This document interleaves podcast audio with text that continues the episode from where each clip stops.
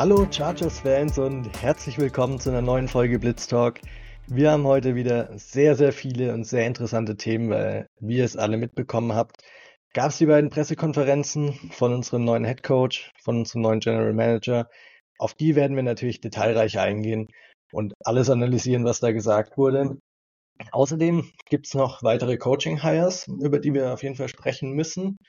Und dazu werden wir noch die Needs der Chargers jetzt in die Offseason reingehen, äh, analysieren und priorisieren. Was ist das Wichtigste? Was soll als erstes äh, adressiert werden?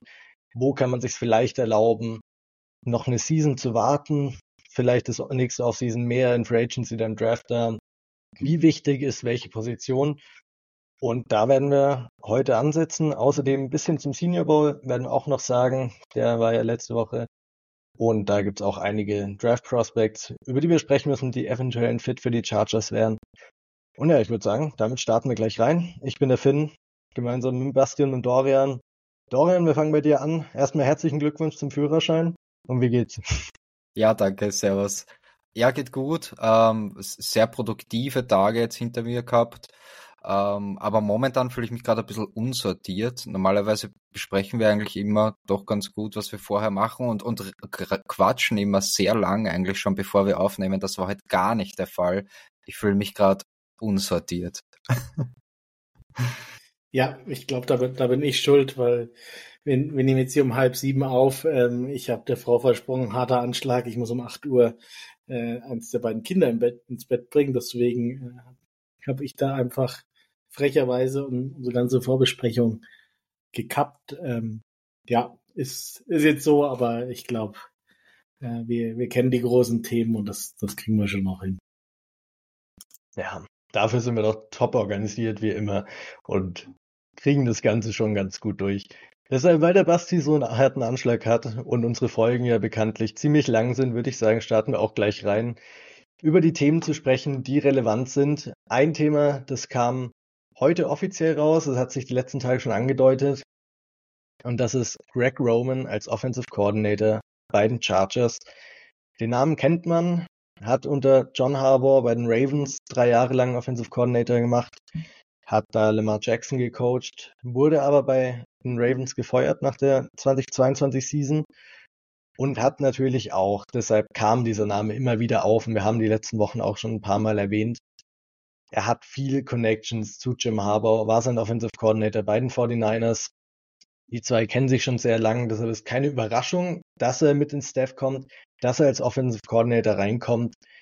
Ist für manche vielleicht doch eine kleine Überraschung gewesen, auch wenn sich jetzt, wie gesagt, die letzten Tage angedeutet hat. Aber was sind da genau eure Takeaways? Basti, was hast du zu sagen zu Greg Roman als der neue Offensive Coordinator der Chargers? Ja, sicherlich nicht der der Offensive Coordinator, den wir uns alle gewünscht haben und sicherlich auch nicht der Offensive Coordinator, der ähm, Justin Herbert nochmal für 5000 Yards zu werfen lässt. Ähm, von daher kein, kein wirklich glücklicher Griff für mich. Ähm, aber wie du schon gesagt hast, an, an sich war es allen klar, ähm, wer, wer Harbo ähm, einstellt, äh, muss, muss mit Greg Roman als Offensive Coordinator rechnen. Ähm, deswegen, ich, ich habe mich schon darauf vorbereitet. Ähm, ich versuche da open-minded zu bleiben und, und das nicht zu negativ zu sehen, aber ähm, richtig positiv kann ich es gerade leider auch noch nicht sehen. Ja, ich, ich sehe es nicht ganz so kritisch und ich glaube auch nicht, dass das Ceiling von Herbert dadurch jetzt großartig eingeschränkt ist. Ähm, bei Kellen Moore haben wir auch glaubt, ähm, dass das jetzt der, der große Heilsbringer ist und okay, anderer Coaching-Stil irgendwie auch und, und äh, aber ja, was wir halt, wovon wir ausgehen können oder fast müssen, ist, dass wir endlich, ich traue mich fast gar nicht sagen, ein, ein ordentliches Run-Game kriegen.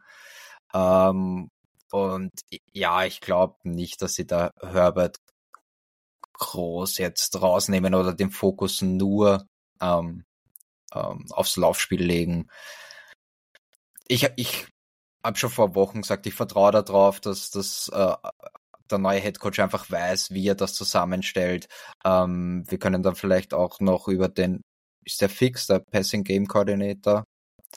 Ja, ja. Äh, siehst also, wenn du das dann kombinierst, ich, ich würde es jetzt gar nicht so kritisch sehen erstmal. Ja, ihr, ihr seht es ein bisschen positiver als ich. Ich muss schon sagen, ich habe mich auch darauf eingestellt, aber ich will es mir jetzt auch nicht schönreden, weil ich finde, das ist das gleiche, wie wenn die Chargers irgendwie Jerry Tillery in der ersten Runde picken oder einen Quentin Johnston, wo man eigentlich kein Fan vorm Draft von war. Und dann ist es soweit und man redet sich die ganze Zeit schön und kommt da noch auf einen guten Zweig und denkt sich, es wird gut. Und ich will jetzt nicht sagen, es wird schlecht. Das auf keinen Fall. Und Greg Roman bringt einen hohen Floor für die Offense mit, dadurch, dass das Run-Game funktionieren wird und er schon viel Erfahrung als Offensive Coordinator hat, ist es erstmal keine schlechte Hire, aber ich hätte mir was ganz anderes gewünscht. Also, dass es nichts ganz anderes wird, und dass er mit dem Staff sein wird, war klar.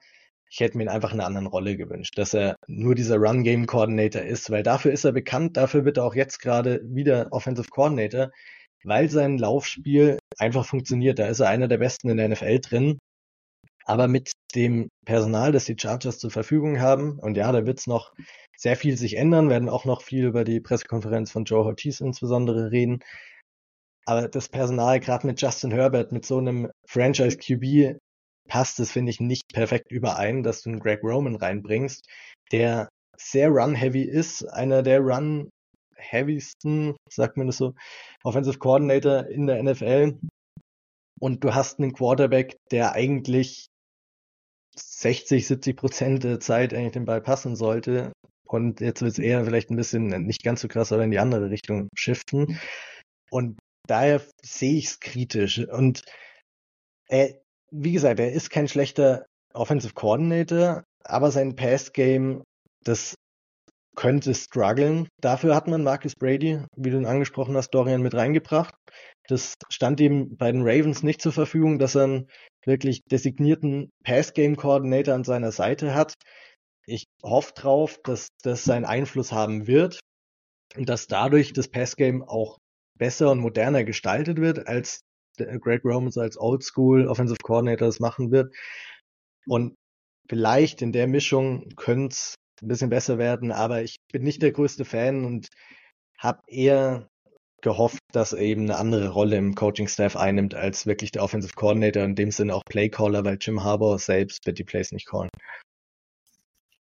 Ja, also ein paar, paar ganz wichtige Punkte hast du schon gesagt. Also zum einen, dass der Floor, da gebe ich dir recht, der ist schon relativ hoch. Und das andere, wenn du sagst, naja, 60 oder 70 Prozent äh, passen, äh, ist, ist die Wunschkennzahl für, für Justin Herbert, dann war das halt so in der Vergangenheit und es, es hat halt nicht geklappt, weil du dafür an, an vielen Ecken und Enden einfach nicht die, die Tiefe hattest, ähm, nicht die schematischen Lösungen und dann, dann war es halt immer nur noch Hero Ball von Justin Herbert. Und ähm, genau das war, glaube ich, das, was, was in letzter, die letzten Jahre einfach zu viel war. Ähm, also wie gesagt, ein, ein Wide Receiver verletzt und, und schon hast du nur noch einen äh, wirklichen Wide Receiver 1 und äh, die anderen ähm, ja lau laufen halt mit und dann, dann wird es halt schon schwierig. Und ich glaube, dass vielleicht ähm, die, diese Komponente, dass, dass wir halt zu verletzungsanfällig sind oder dass, dass dieses äh, Pass-Heavy, äh, diese Pass-Heavy Offense einfach ähm, so ein Kartenhaus ist, das relativ schnell zusammenfallen kann. Ähm, hoffe jetzt einfach, dass, dass das diese Saison vielleicht ein bisschen weniger ist ähm, und dass, dass wir da vielleicht ähm, schematisch schon mal ein bisschen besser dastehen und darüber dann ähm, einen höheren Floor haben, wie du schon sagst. Ja, ich bin ja gespannt, ob Greg Roman, weil ich meine, klar, Lamar Jackson, da bietet sich an, dass man den Quarterback sehr viel ins Run-Game involviert. Aber ich bin gespannt, ob er das auch mit in sein Spiel einbauen wird. Das haben wir uns ja die letzten Seasons unter Joe Lombardi sowieso, da konnte man es eh vergessen, aber auch unter Kellen Moore wurde Justin Herbert nicht wirklich viel ins Laufspiel eingebunden, also wirklich designte Runs für den Quarterback. Da bin ich mal gespannt, ob sich das jetzt ändern wird unter Greg Roman, weil das war auch was, was halt seine Offense bei den Ravens ausgemacht hat. Er hat ja auch Lamar Jackson während seiner MVP-Saison 2019 gecoacht und das eben, weil er ihn so ins Laufspiel involviert hat, kam es überhaupt zu diesem Erfolg, den die Ravens Offense hatte. Aber da ist es halt die Frage, hat er das nur gemacht, weil er den Spielertypen dafür hatte mit Lamar Jackson, der einer der besten Runner der NFL ist? Oder wird er das eben auch jetzt wieder in seinen Scheme mit einbauen? Weil Justin Herbert, wissen wir alle, ist nicht gerade unmobil. aber man will seinen Quarterback nämlich auch nicht die ganze Zeit wie ein Josh Allen jedes Tackle reinlaufen lassen, weil das wird sich früher oder später wahrscheinlich rächen. Ja, in dem Ausmaß ähm, werden wir das bei den Chargers sicher nicht sehen. Also das war sicher darauf, also war sicher wegen Lamar äh, gar so viele RPOs und Options und und was weiß ich was. Ähm, das wäre ja fast unverantwortlich, wenn du Herbert, weiß ich nicht, 10 bis 15 Mal pro Spiel rennen lässt. Ich meine, lustig, ja, aber wie lange das dann gut geht. Ja. Ja, Lemar war auch immer wieder verletzt, deshalb. Aber ich glaube, es wird schon mehr kommen und macht die Offense natürlich auch unberechenbarer. Finde ich jetzt nicht unbedingt was Negatives, solange es halt in gewissem Maße bleibt. Was ich noch sagen will, nochmal was Negatives ein bisschen zu Greg Roman.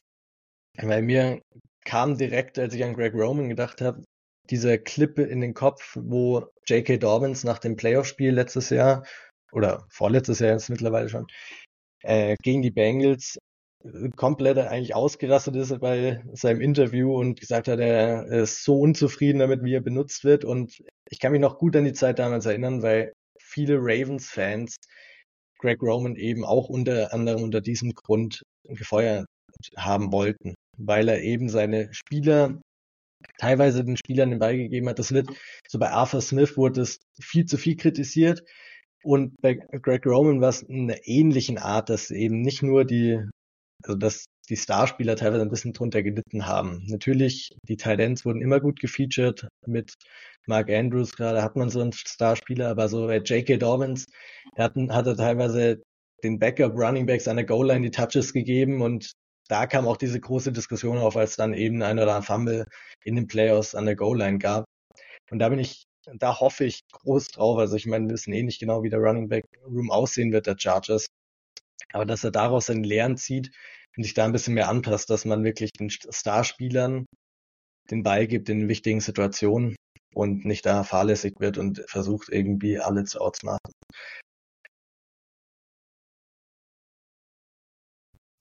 Ja, J.K. Dobbins ist dein Thema, da, da bin ich raus. das sage ich nichts dazu. Der, keine hm. Sorge, ich habe es ja heute dir schon geschrieben, aber der, ja. der kommt nicht zu den Chargers. Er wird nicht nochmal unter Greg Roman spielen, nachdem wie Greg Roman J.K. Dobbins benutzt hat. Und für dich ist das ja. gut. Ich habe mich gefreut, wenn man ihn zu den Chargers reinbringt. Ein großer Fan von dem Spieler, aber ich glaube, das kann man sich recht schnell abschminken. Ja, also für, für mich wird es aber in der Offense schon, schon interessant. Ähm, du hast jetzt einen Jim Harbour, der, der nicht still sein wird, wenn es um Gameplan geht. Du, du hast deinen OC Greg Roman, du hast einen Passing Game Coordinator, du hast einen Run Game Coordinator. Also ich bei, bei den Hires, die, die wir jetzt äh, gesehen haben, ist für mich schon so ein bisschen Potenzial dabei, dass viele Köche den, den Brei so ein bisschen verderben. Also da, da bin ich sehr gespannt, wie, wie sie es da schaffen, ähm, dann aus allen Meinungen immer ähm, den Gameplan rauszuzaubern, der der beste ist, mit dem auch jeder leben kann. Ähm, das wird sicherlich schon spannend. Auf der anderen Seite, ähm, weiß nicht, ist, dann vielleicht auch der, der Übergang auf, auf die Pressekonferenzen. Ähm, wenn man sich die, die Aussagen von Joe Ortiz und Jim Harbaugh anhört äh, und dann nennt Greg Roman als OC dazu, dann ist das irgendwie auch schon eine Philosophie von über GM, über Head Coach, über Offensive Coordinator. Und ich glaube, das ist schon was, was wir, wo ich mir immer noch nicht sicher bin, ob wir diese eine Philosophie äh, auch letztes Jahr hatten schon oder vorletztes Jahr äh, mit Staley und Telesco. Aber jetzt kannst du dir sicher sein, okay, die drei, ähm, dann auch Jesse Minter als Defensive Coordinator, ähm, die sind wirklich allein und die, die wissen, ähm, was der andere denkt und die denken in dieselbe Richtung. Da gibt es keine Diskussion oder keine Grundsatzdiskussion, sondern da, da wird schnell effektiv in die gleiche Richtung gearbeitet und ich glaube, das ist so der, der eine wichtige Punkt, der gerade raussticht, ähm, die, diese Abgestimmtheit untereinander, ähm, die, die mir schon gut gefällt. Ja, ja. absolut. Zu, zu dem Thema, ähm, viele Köche verderben den Brei, dass es dazu kommen könnte. Schlussendlich ist ganz klar, steht äh, Jim Harbour äh, über allen Entscheidungen sozusagen. Und ja, das, das war ja in der Vergangenheit in seinen anderen Coaching-Stationen jetzt auch nicht anders. von dem her. Und, und da auch wieder mhm. in der mhm. Pressekonferenz hat er gesagt, ähm, er übernimmt die Verantwortung, I hold myself accountable. Ähm, und, und das glaube ich ihm auch. Also dann halt auch im Vergleich zum, zum vorigen Head Coach, der sich da ja dem Ganzen gern mal entzogen hat. Also ich ja. gebe die Play Calling Duties nicht, aber. nee, stimmt schon, ja. Also es ist, ist für mich jetzt auch keine wirkliche Befürchtung, sondern eher so für, für mich dann spannend zu sehen, wie, wie daraus dann quasi ähm, ein, eine Meinung und ein, äh, ein Gameplan rauskommt. Ähm, ja, es ist mehr, ja, wie, wie soll ich sagen, Neugier als, als wirklich ähm, Bedenken, die ich da habe. Ja. Nein, da müssen wir äh, positiv gestimmt bleiben. Greg Roman war sicherlich nicht unser Favorit, aber am Ende war das vielleicht so die einzige Kleinigkeit bisher in der bisherigen Offseason, die nicht perfekt lief, wie sich Chargers-Fans gewünscht haben. Der Rest war 1A und ja, Jim Harbour wird da seine Finger im Spiel haben und da wird schon was Gutes bei rauskommen bleiben wir mal optimistisch. Irgendwie müssen wir es uns auf jeden Fall schön reden, auch wenn wir nicht die allergrößten Fans von Greg Roman sind. Aber schlecht, wie gesagt, Lamar Jackson hat auch MVP gewonnen mit Greg Roman als OC. Also hat schon auch ein Ceiling, das ziemlich hohe, hoch ist, die Offense von Greg Roman. Und darauf hoffen wir einfach, darauf steuern wir hin. Und ja, ja, Basti, du hast schon angesprochen, Jesse Minter mittlerweile jetzt auch offiziell als Defensive Coordinator. Das war eine der großen Hires, die schon ziemlich sicher waren, aber noch nichts Offizielles von Chargers aus kam. Dazu gab es noch ein paar Position Coach Hires und eben diese Run Game und Pass Game Coordinator. Über Marcus Brady haben wir letzte Woche schon geredet, weil er ein Interview für Offensive Coordinator hatte. Der wurde jetzt eben nicht, sondern nur der Pass Game Coordinator. Die Rolle äh, passt, glaube ich, ganz gut. Dazu hat man einen Run Game Coordinator reingeholt. Das war der vorherige Tight End Coach von den New York Giants, Andy Bischoff. Ich, ich lese noch die anderen zwei Coaching Hires vor und dann könnt ihr gerne sagen, falls ihr zu jemandem was speziell drauf eingehen wollt. Man hat noch den Ravens Assistant Offensive Line Coach Mike Devlin geholt. Der übernimmt jetzt, hat eine kleine Promotion bekommen und ist hier jetzt hier der Offensive Line Coach für die Chargers. Und dazu das ist wahrscheinlich noch eine ziemlich große Hire, hat man aus Michigan den Defensive Line Coach Mike Elston mitgebracht, der auch mit Jim Harbour gearbeitet hat, mit Jesse Minter.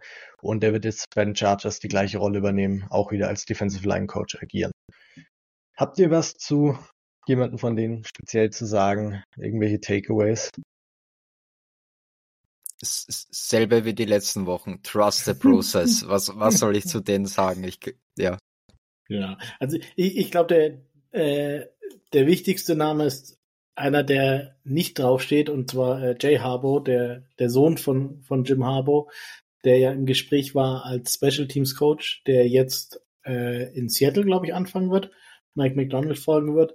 Ähm, das heißt, Ryan Fickens äh, bleibt Special Teams Coach. Ähm, wir wollten Doran eigentlich schon ein T-Shirt machen, Harbo ficken, sonst nix. Ähm, äh, äh, von daher muss man schon mal sagen, also ähm, Jim Harbo hat da seinen, seinen eigenen Sohn äh, geopfert, dass, dass äh, Ryan Fick ein Special Teams Coach bleiben kann. Ähm, also das ist mal Com Commitment to Winning. Ähm, well, von daher ähm, sagt aber auch einiges aus über Ryan Ficken und ich freue mich, dass, dass er da Special Teams Coach bleibt. Ja, schaut gut aus. Offiziell ist nicht, aber es deutet irgendwie alles darauf hin. Hat auch in der PK gesagt, dass, dass, äh, dass sie schon gesprochen haben und wird wohl auch, hoffe ich, ähm, gerade verhandelt wegen, wegen neuen Vertrag. Aber schaut gut aus. Nee, nee, er braucht ja keinen neuen Vertrag. Er hat ja noch einen laufenden. Deswegen denke ich nicht, Umso dass es da eine, eine, große, eine, eine große Announcement gab, sondern ich, ich denke mit der Personalie ähm, Harbour Junior zu Seattle ist, ist das Thema eigentlich gegessen und ähm, da, da kann man eigentlich alle davon ausgehen, dass Ryan Ficken auch nächstes Jahr Special Teams Coach der Chargers bleibt. Ja, und das deutet schon alles auf ein sehr starkes Coaching-Staff hin. Jim Harbour hat ja auch in seiner Pressekonferenz gesagt, und da können wir jetzt dann gleich anschließen, er will einen All-Star-Coaching-Staff bauen. Und ich glaube, das ist auf einem ganz guten Weg dazu. Auch dadurch, dass er eben diese Promotion sozusagen der Run-Game-Coordinator, Pass-Game-Coordinator, das sind so Titel, mit denen kannst du halt einem anderen Team ganz gut irgendeinen Coach abziehen, weil die gleiche Rolle, da können sie dich blocken, aber so kriegst du halt so eine kleine Beförderung und das hilft dann sozusagen andere Coaches anzuziehen. Und dass er das mit reinbringt, ist stark. Und da auch nochmal Credit an die, die Spanners Family. Wir haben es ja schon mal angesprochen, als Jim Harbour verpflichtet wurde. Aber dieses Jahr geben sie wirklich einiges an Geld aus. Da fließen viele Gelder. Sowohl Ben Herbert als auch Jim Harbour hatten beide eine Klausel drin, dass du sie von Michigan rauskaufen musst. Da wird Geld für in die Hand genommen. Die Verträge sind sicherlich auch ziemlich hoch. Und da auf jeden Fall mal Credit, wo es sein muss, weil es so ein Coaching-Staff geht nicht gegen Salary Cap, da kannst du so viel ausgeben, wie du willst. Aber es ist nicht selbstverständlich, dass du auch wirklich das Geld in die Hand nimmst, um zu gewinnen. Seal Commanders, die Ben Johnson wahrscheinlich wegen dem Geld nicht bekommen haben, ja, kannst dich auch fragen, du kaufst eine Franchise für sechs Milliarden in etwa als Owner und dann geizt du da mit wegen ein paar Millionen beim Head Coach rum. Weiß nicht, ob das wirklich Sinn macht. Also irgendwie widerspricht sich das alles. Die Commanders haben es gemacht, die Chargers haben das Geld in die Hand genommen und bauen eben dieses All-Star-Staff aus und da auf jeden Fall Credit, wo es eben sein muss. Und ja, jetzt zu Jim Harbors Pressekonferenz. Was sind eure Takeaways dazu? Das ist so der erste von mir gewesen, aber was gibt's sonst noch? Du fang du an. Boah, ich, ich wollte gerade sagen, ich wüsste gar nicht, wo ich anfangen soll, weil es war so viel. ähm, also es, es hatte schon mal ganz lustig angefangen, wie, wie die ersten äh, Re Reporterfragen kommen sind und er gleich die ersten zwei Journalisten ähm, als, als Legenden bezeichnet hat. You're a legend, no, you're a legend, no, you're a legend. Das war irgendwie schon einmal sehr, sehr skurril. Ähm, und, und auch davor irgendwie off-topic und mit Football jetzt nicht wirklich was zu tun, aber was mir sehr, sehr gut gefallen hat, war, wie er ganz am Anfang äh, sich bedankt hat, quasi bei allen, die das überhaupt ermöglicht haben und seine Familie und so weiter, wie eh auch jeder tut, sehr anständig, so gehört sich das auch. Aber wie er gesagt hat, ähm, er, er ist, er, er ist ähm, glücklich, ähm, in so einer Familie aufgewachsen zu sein. Er hat nicht das Wort mhm. Stolz benutzt und er hat auch gesagt, er, er, hat in Wahrheit nichts dazu beigetragen, sondern er ist, er ist very lucky. Das fand ich irgendwie cool, weil ich finde, Stolz ist irgendwie, keine Ahnung, overrated und so Nationalstolz zum Beispiel ist das, was ich gar nicht nachvollziehen kann, weil du suchst das ja nicht aus, du hast nichts dazu beigetragen und genau so hat er das rüberbracht. Das fand ich schon mal ähm, persönlich sehr beeindruckend ja, das war ein bisschen off-topic fast schon, aber Basti, mach du mal weiter, es war wirklich so viel. Ja, ähm, ich, ich fange vielleicht mal mit diesem allgemeinen Blick drauf und vor allem mit, mit diesem Vergleich. Erste Pressekonferenz Jim Harbaugh zur erste Pressekonferenz Brandon Staley. Ähm, weil die, die hätten nicht unterschiedlicher sein können. Und ähm, ich glaube, was, was man bei ähm, ich, ich weiß nicht, wie, wie ich es richtig beschreiben soll, aber Brandon Staley kam, kam und hat, hat uns alle von den Socken gehauen. Haben gesagt, oh, was der für Antworten liefert und was der denkt und macht und was der vorhat, ist ja, ist ja mega cool. Und das, das war so die, dieses, Brandon Staley musste bei der ersten Pressekonferenz überzeugen und alle von den Socken hauen. Denn Jim Harbaugh kann sich da einfach hinstellen, kann die Fragen, die gestellt werden, kann die komplett ignorieren und einfach irgendwas anderes darauf antworten, wo, worüber er halt gerade reden will. Und, und auch, dann wird gefragt und, und hier da Details und da Details. Also, hey Leute, Joe Ortiz äh, kam, kam gestern mit dem Flieger an. Wir haben noch gar nichts gemacht.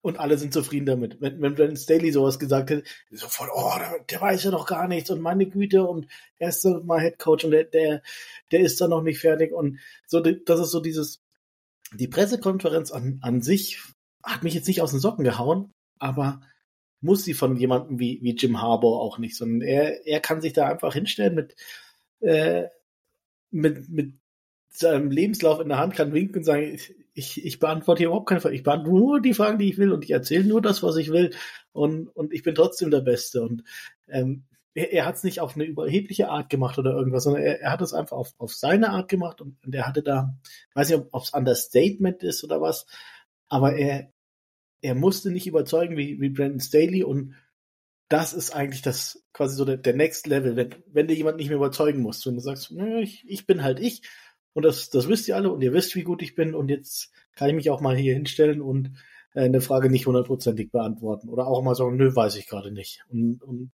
dass er damit äh, im Reinen ist, ist eigentlich genau die, dieses Next Level, ähm, wo ich sage, okay, jo, das, äh, so, so einen Headcoach haben wir gebraucht. Weil, macht das für euch irgendwie Sinn? Ja, nee, ich finde auch, er hat einfach dieses Selbstverständnis rübergebracht, das du als Coach rüberbringen musst. Du musst nicht unbedingt immer diese, der Schlauste im Raum sein und es jedem zeigen. Das sind die meisten Coaches, aber du musst es nicht immer versuchen rüberzubringen. Das hat Staley damals gemacht und das fanden wir alle mega cool, weil es war auch cool, wie viel er von seinem Footballwissen preisgegeben hat. Jim Harbour hat es einfach nicht nötig. Er bringt dieses Selbstverständnis rüber. Du musst dir bei ihm keine Angst haben, dass er den Lockerroom verlieren wird, weil er einfach mit so einem Selbstverständnis auftritt, dass man gewinnt und überall, wo er hingeht, tut er auch gewinnen. Und das wird an die Spieler übermittelt, allein schon, wenn sie auf seinen Lebenslauf schauen sehen das die Spieler. Aber wenn er in den Lockerroom tritt, kannst du dir sicher sein, dass er das nicht unbedingt an die große Glocke hängt, sondern einfach dieses Selbstverständnis rüberbringt, dass Gewinn eine Selbstverständlichkeit auch wird bei den Chargers, was, muss man so ehrlich sagen, in den letzten Jahren einfach nicht der Fall war mit den Coaching-Staffs davor. Und ja, diesen Chargers Curse oder wie man es auch nennt, dieser Fluch, dass die Chargers einfach nicht gewinnen können und in den großen Momenten äh, versagen. Ja, das war die letzten Jahre so, aber ich bin mir sicher, dass Jim Harbour das eben an der Wurzel packen wird und diese ganze Culture verändern wird. Und das hat er auch mehrmals betont in seiner Pressekonferenz, dass er die Culture ändern will, dass Toughness im Vordergrund steht. Das coolste Zitat fand ich ja eigentlich, Don't let the powder blues fool you. Und Dorian hat es gleich hier als neuen Hashtag ich will jetzt gar nicht versuchen vorzulesen. Aber das fand ich mega nice, weil ja, die Powder Blues sehen harmlos aus. Und die letzten Jahre hat man leider auch harmlos gespielt, aber unter Harbour wird es nicht mehr der Fall sein. Er wird es den Spielern so vermitteln und er wird taffe Spieler reinbringen und die Toughness in den Vordergrund stellen. Und das macht wiederum auch so die Greg Roman Hire ein bisschen logischer, weil du übers Run Game einfach physischer spielst. Wenn du ich weiß nicht mehr, wer das mal gesagt hat, ob das Jason Kelsey war oder irgendein Offensive Lineman. Es ist einfach ein Unterschied, ob du das ganze Spiel Pass blockst und als Offensive Lineman immer nach hinten gehst und reagierst auf das, was die Defense macht, oder den Ton vorgibst, im Run-Blocking nach vorne gehst und dein Gegenüber einfach so, so wie es halt geht, einfach nach hinten drückst oder Pancakes. Das vermittelt ein ganz anderes Bild, das vermittelt deinem Gehirn auch vom Offensive Lineman eine ganz andere Mentalität. Und aus der Hinsicht mit diesem ganzen, es passt einfach. Also ich bin kein großer Fan von der Greg Roman Hire, aber es passt. Es passt in das Konzept von Jim Harbour, es passt zu Joe Ortiz, können wir auch gleich zu sprechen. Es wird einfach dieser Culture Change und da steht Toughness im Vordergrund und da wird auch das Run Game im Vordergrund stehen. Ja, voll. Ich, ich habe jetzt überlegt, Staley hat sich wahrscheinlich ziemlich lang vorbereitet auf seine erste Pressekonferenz und ähm, Haber wahrscheinlich so gar nicht so. Dafür investiert er keine Zeit, geht halt hin und beantwortet. Und, raus und, und, direkt rein. voll, genau das macht halt auch raus irgendwie. Was, was ich auch sehr lustig fand, ist, ähm, weil er gefragt worden ist, wie war wie war das der, der Hiring Process und wie waren die Interviews und er hat gesagt, er hat das gar nicht so als Interview, also als Bewerbungsgespräch wahrgenommen, weil er wollte sowieso von Anfang an und es war irgendwie von Anfang an klar, dass sie sich beide gegenseitig wollen.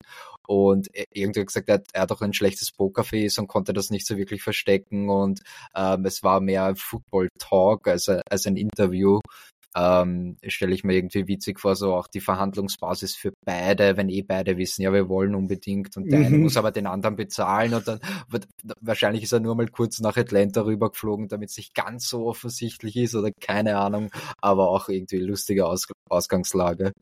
Ja, stimmt, schon beide so null Leverage und so, ja, nee, wie, wie geht's jetzt? Und sie, sie haben sich auch gut und schnell geeinigt und das, das passt. Ähm, ja, das, das stimmt so. Ähm, sonst, ich weiß nicht, so von, von den Biggest Takeaways, ähm, er, er hat sehr, sehr oft, auch in den Interviews danach, hat, hat er sehr oft Keenan Allen erwähnt. Ähm, das, das fand ich noch ähm, wirklich ähm, bezeichnend. Keenan Allen, äh, Derwin James und, und Justin Herbert waren, glaube ich, so die drei, die, die er am meisten genannt hat.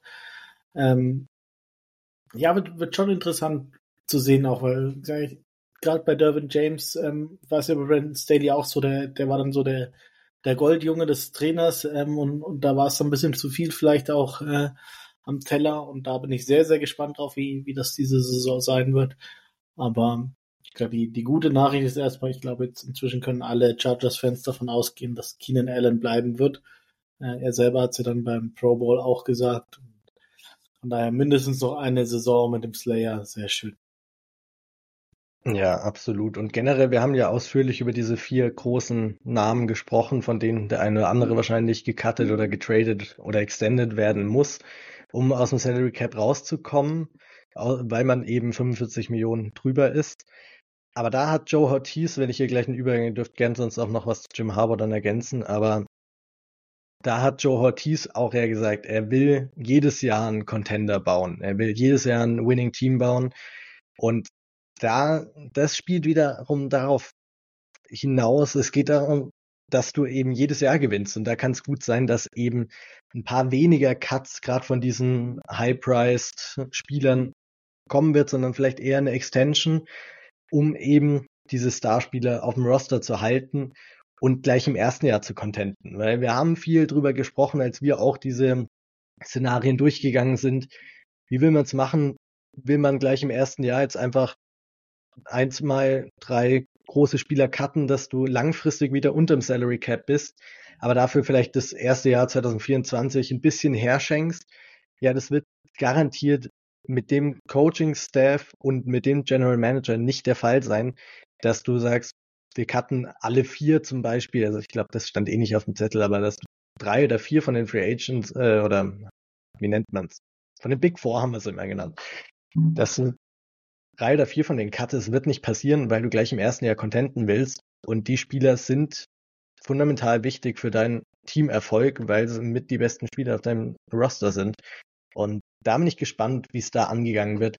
Es wird ja die große, erste große Amtshandlung von Joe Ortiz sein, wie er das angeht. Wird den einen oder anderen Trade da vielleicht an der Stelle geben?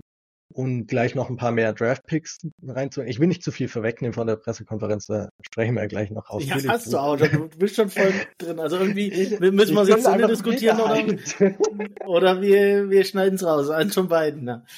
Also, ja, ähm, gerade so die, ich glaube, Daniel Popper war, war da ja immer sehr, sehr aktiv und, und prominent drin, dass er gesagt hat, ja, wir 2024 muss es ein einen Clean Cut geben und, und einen Rebuild und die, die teuren Spieler müssen gecuttet werden. Das wird nicht passieren. Die Spieler werden, also ich, ich kann es mir sehr, sehr schwer nur vorstellen. Ähm, vor allem wie, wie David Ortiz über äh, Compix geredet hat. Ähm, du kriegst keine Compix, wenn du Spieler cuttest. Das, das ist einfach so. Und ähm, ich glaube auch, dass, dass da eher äh, Moves in Richtung Verlängerung gehen werden in Richtung Void Years, ähm, quasi wenn, wenn äh, Cap in die Jahre gesteckt oder hinten an den Vertrag rangehängt werden, wenn der Spieler schon gar nicht mehr spielt.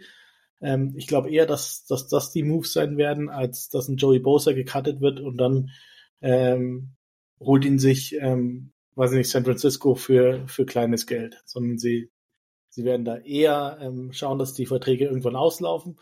Best Best Case ähm, spielen die Spieler ihr letztes Jahr bei den Chargers noch sehr gut, kriegen einen hochdotierten Vertrag und dann gibt's vielleicht einen Third oder Fourth Round Comp Pick und das ist ja die in die äh, ja in, in, in diese Fahrwasser, in die ähm, Joe Ortiz kommen würde möchte. Deswegen ja jetzt voll voll rausgerissen aus den Pressekonferenzen, ähm, aber ja ähm, das das wird anders sein, als wir uns das äh, ausgemalt haben.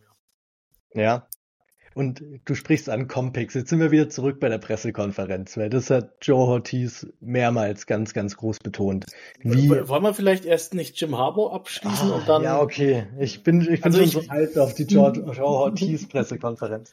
Ja. Aber ja, ergänzt noch zu Jim Harbour. Ich bin mit meinen Punkten hoffentlich durch. Dorian, hast du noch was? Ja, dann hau rein, ich war jetzt auch schon voll bei Ortiz eigentlich. Achso, na, na dann, ja, also. Das war der perfekte bin, Übergang, Basti.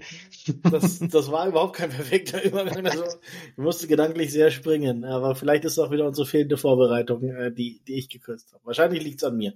Ähm, ja, weiß nicht, Jim, Jim Harbour, was, was noch aufgefallen ist, viel, viel immer Team, Team, Team. Ich glaube, ähm, ihn nervt da auch so ein bisschen so die, dieses äh, Stigma oder die, diese ähm, Vorurteile, das, das, das heißt, er ist da quasi, er, er sieht sich als Alleinherrscher. Das, das war schon sehr offensichtlich, wie, wie er da äh, alle mit ins Boot geholt hat. Ähm, das, das war vielleicht noch so ein Punkt. Und sonst, ähm, ja, die, die Ted Laszlo äh, Empfehlung ganz am Ende war, war noch ganz lustig. Er muss, muss ich schmunzeln, weil, weil an sich hat man dieses letztes oder im ersten Jahr von Staley immer, dass Brandon Staley Ted Laszlo ist. Ähm, ja, von daher da, das war so der humoristische Höhepunkt vom Ganzen. Eurolegend, Eurolegend, das fand ich ja. war noch besser. ja, nee, gut, jetzt haben wir Jim Harbers Pressekonferenz auch abgeschlossen. Weil, wieso sind wir gerade schon so vor Alec zu Joe Ortiz gesprungen? Weil Joe Ortiz seine Pressekonferenz meiner Meinung nach noch deutlich mehr an Informationen so rausgegeben hat zu seiner Strategie. Er ist ein First-Time General Manager, nachdem er 26 Jahre bei den Ravens war. Und das hat man auch gesehen, er will gleich mal zeigen, was seine, wo drauf seine Prioritäten gesetzt sind. Und da, wir haben es letzte Woche schon angesprochen, ganz groß, bin ich auch ein großer Fan von. Und da ist Joe Ortiz hat gesagt, er ist ein großer Fan von Compensatory Picks. So, wir hatten gerade technische Probleme, deshalb muss ich jetzt einen kurz zusammengefassten Compic-Monolog führen, weil ich nicht mehr wusste, wie viel man noch gehört hat. Deshalb fange ich aber nochmal an. Ich liebe Compics. Deshalb ist das auch mein riesen Takeaway von der Joe Ortiz Pressekonferenz, weil er so viel darüber gesprochen hat, wie groß ist er ein Fan von ist von Compics. Genauso wie ich. Weil deswegen werden wahrscheinlich auch weniger Spieler gecuttet. Erstens sind ihm Draftpicks sehr wichtig, auch die späteren Runden. Und bei Compicks geht es eben darum, dass du zusätzliche, Comp äh, zusätzliche Draftpicks rausholen kannst durch so ein kleines Loophole der NFL, in dem es dir erlaubt, dass wenn du viele Spieler verlierst für gewissen Betrag, da gibt es einige Richtlinien, die die Spieler überschreiten müssen, kannst du als Team zusätzliche Draft-Picks herausholen, die dir die NFL zur Verfügung steht. Irgendwas zwischen Dritt- und Siebtrunden-Picks kommt darauf an, wie wertvoll der Spieler ist und was für einen Vertrag er bekommen hat, wie viel er bei den anderen Team dann, Teams dann spielt.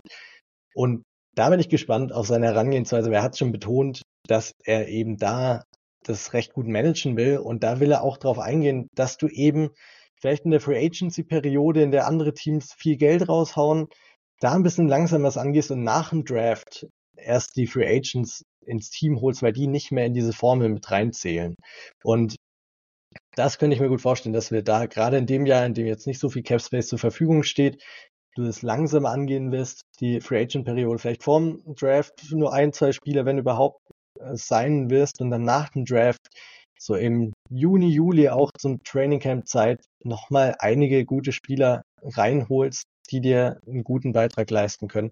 Und die Chargers haben auch in dem Jahr Spieler, die sich eventuell für den Compact qualifizieren könnten. Da hast du zum Beispiel Mike Davis. Hängt natürlich bei jedem der Spieler, die ich jetzt aufzähle, davon ab, was für einen Vertrag sie bekommen und wann genau sie gesigned werden. Aber Mike Davis, Austin Johnson, Austin Eckler, Jared Everett, Kenneth Murray, Loie Gilman könnten alle Compacts den Chargers reinbringen und in den nächsten Jahren für mehr Draftkapital sorgen und das ist so ein richtiger Kreislauf, weil das hat er auch betont. Er will viele Compacts im ersten Jahr, dass du dann viele Spieler draften kannst, die gut entwickeln kannst und dann eben nur die richtig wichtigen Resigns sind die, die das so Replacement-Level spielen, also so durchschnittliche Spieler, die versuchst du wieder im Draft zu ersetzen und für die wieder Compix rauszuholen, wenn ihr Vertrag dann eben ausläuft. Ja, also vielleicht da aber nochmal so zur Einschätzung, weil das, es ist gerade immer so, äh, Compix äh, sind, sind der heilige Gral und äh, Tom Telesco ist der dümmste Mensch, weil, weil er nie Compix geholt hat. Ähm, ja, stimmt auch, aber die, diese Philosophie von, von Tom Telesco war halt immer, dass er sich ähm, relativ am Ende des, eines Vertrages, also am letzten Vertragsjahr war eigentlich für ihn immer optional, wo er relativ einfach ohne viel Dead Cap raus kommen konnte aus dem Vertrag. Meine, jetzt haben wir eine Sondersituation mit, mit JC Jackson dieses Jahr und ähm, wer von den Big Four noch ähm, getradet wird oder wie auch immer. Aber sonst hatten die Chargers halt immer sehr, sehr wenig Dead Cap. Und er hat gesagt, ich, ich will möglichst viel von meinem Cap auch effektiv nutzen. Und das ist halt bei, äh, bei den Baltimore Ravens schon anders. Also ähm, wenn man sich anschaut, äh, wie, wie die zum Beispiel äh, den Vertrag von Odell Beckham Jr ähm, strukturiert haben. Die haben, glaube ich, äh, noch zwei Void hinten dran gehängt. Und ähm, dadurch schaffst du es halt, dass, dass Spieler eher bei dir ihre Verträge erfüllen und, und dafür in, in, in Compick-Territorium ähm, kommen. Auf der anderen Seite, ähm, wenn es nicht ausgeht, hast du halt immer relativ teure Spieler auf dem Kader, die, die du halt nicht so einfach los wirst. Also ganz dumm, wie, wie es Tom Telesco gemacht hat, war, war es sicherlich nicht. Ähm, aber auf jeden Fall mal gen generell unterschiedlich zu dem, was äh, Joe Ortiz macht. Ja, absolut. Und das sind einfach zwei unterschiedliche Herangehensweisen, von der ich die Compic-Variante persönlich einfach bevorzuge. Ich finde es mega cool, wenn Teams dann immer auch so die Rams machen das ganz gut, haben etliche Picks in on Day Free meist, weil es da die meisten Compics für gibt. Und wenn du da dann eben eine höhere Quote dann auch noch aufweist, zusätzlich, weil du vielleicht noch ein guter Talent-Evaluator bist, als, äh, den man Joe Ortiz auf jeden Fall einschätzen kann, dann kann dir das einen sehr, sehr großen Vorteil verschaffen gegenüber anderen Teams, weil du viele günstige Spieler dann auch auf dem Roster hast.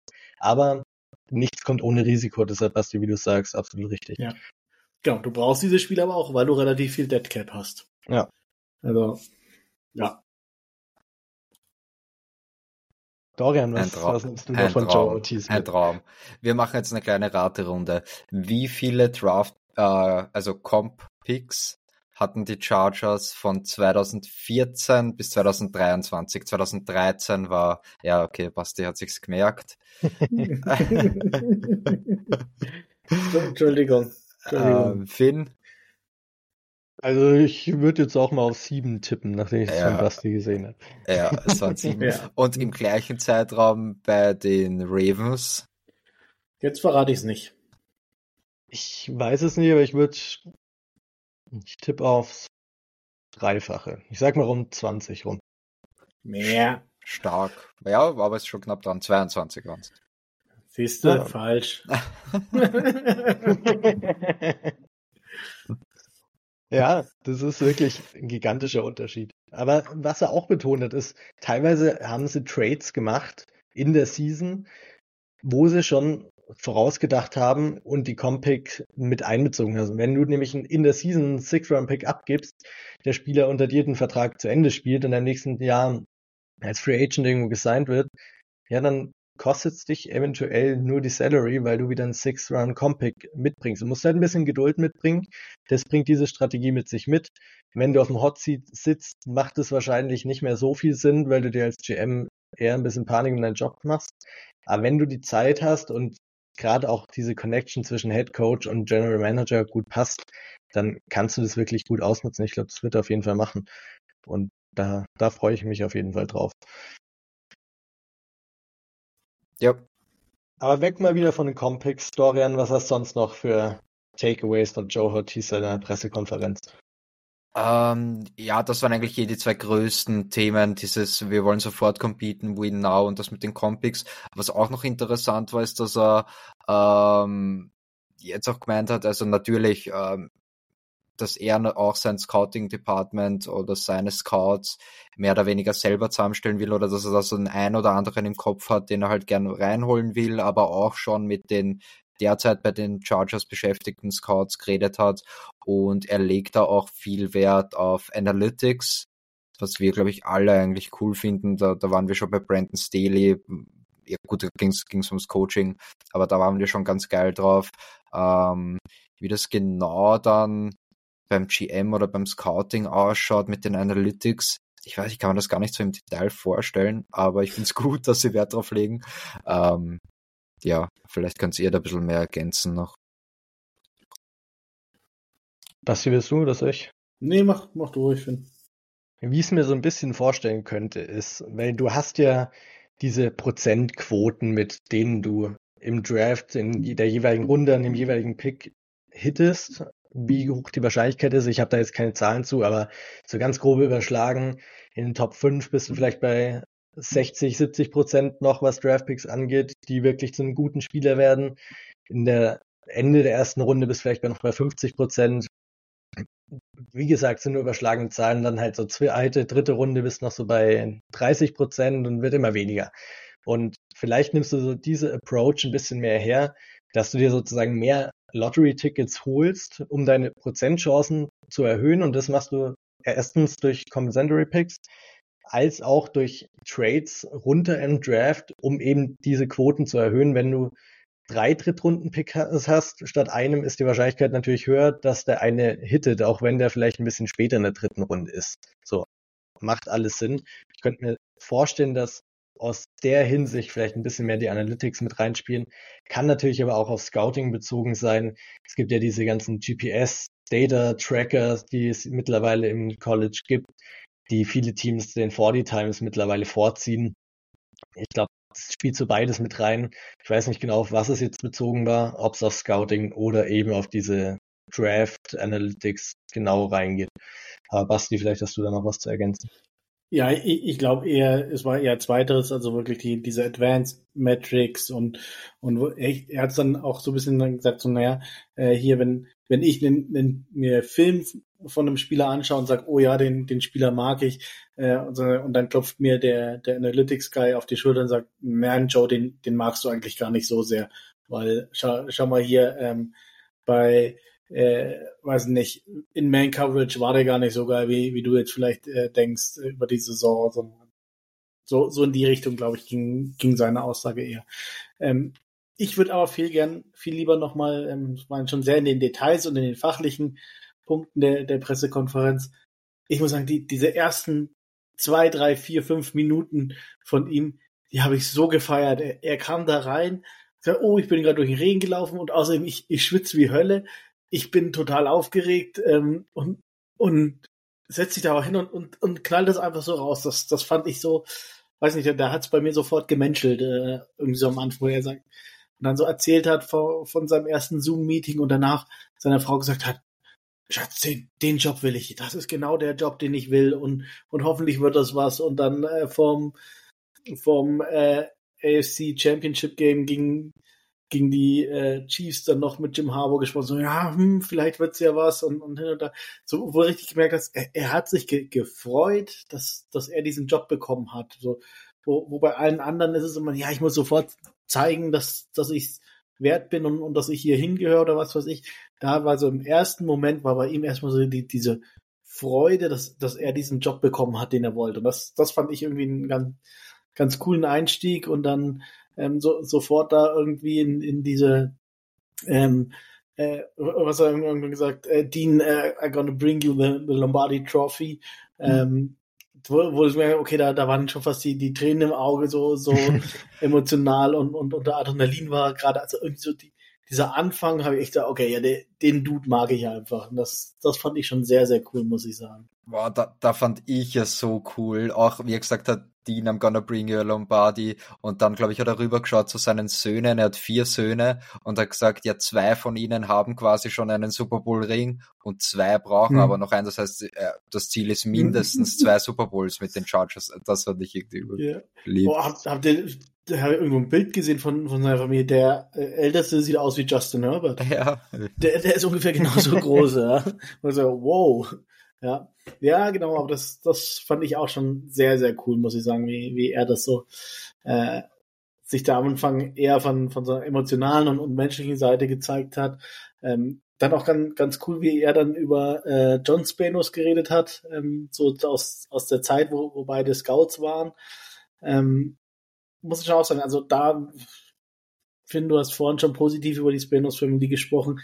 Ähm, ich muss sagen, die, dieses Vernetztsein von, von John Spanos, wie, wie er es halt mitbekommen hat, weil, weil er als Scout angefangen hat, ähm, ist, glaube ich, schon nicht verkehrt, muss man sagen. Und das, das ist ganz cool, dass er da in diese Rolle ähm, reingewachsen ist. Ähm, ich, ja, jetzt können, können wir viel drüber diskutieren, ob er am Anfang äh, nur Scout geworden ist, weil, weil er mhm. halt der, der Sohn vom Chef war. Ähm, aber ist ja auch egal. Es ist, ist, ist mir vollkommen Banane, aber er, er hat diese Zeit genutzt. Das war bei Jim Harbour schon so und das war jetzt bei Joe Ortiz genauso.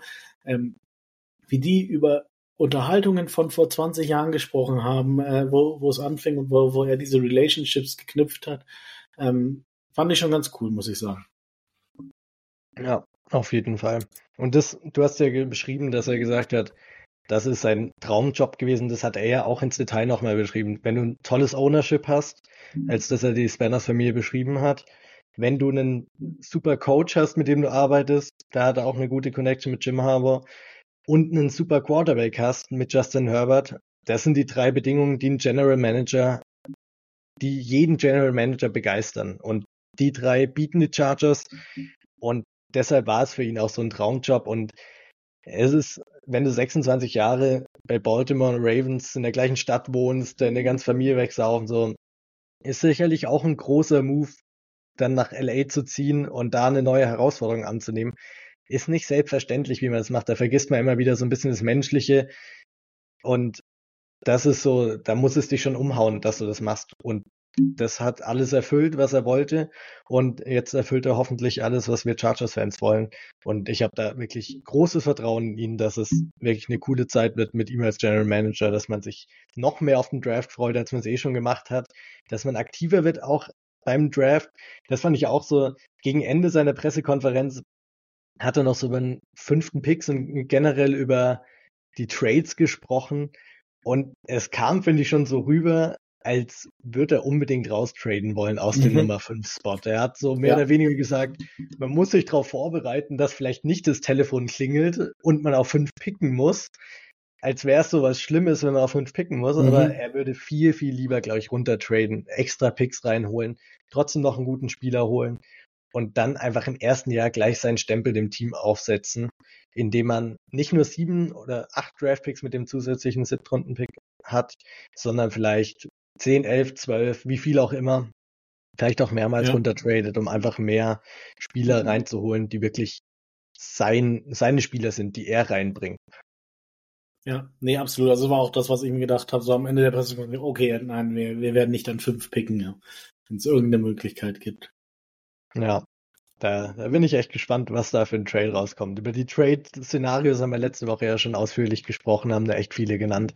Und vielleicht müssen wir im Laufe der Draft-Season da noch mal ein bisschen genauer drauf eingehen, weil es sich immer mehr andeutet, dass man eben nicht auf Nummer 5 pickt, sondern vielleicht einen, vielleicht sogar zweimal in der ersten Runde runter tradet, wer weiß.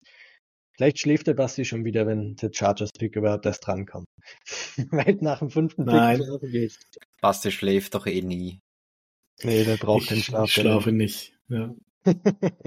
Nein, ich, ich bin schon in dem Alter, äh, in, in diesem Altherren-Modus, wo ich einfach immer und überall auf dem Sofa irgendwo einschlafen kann.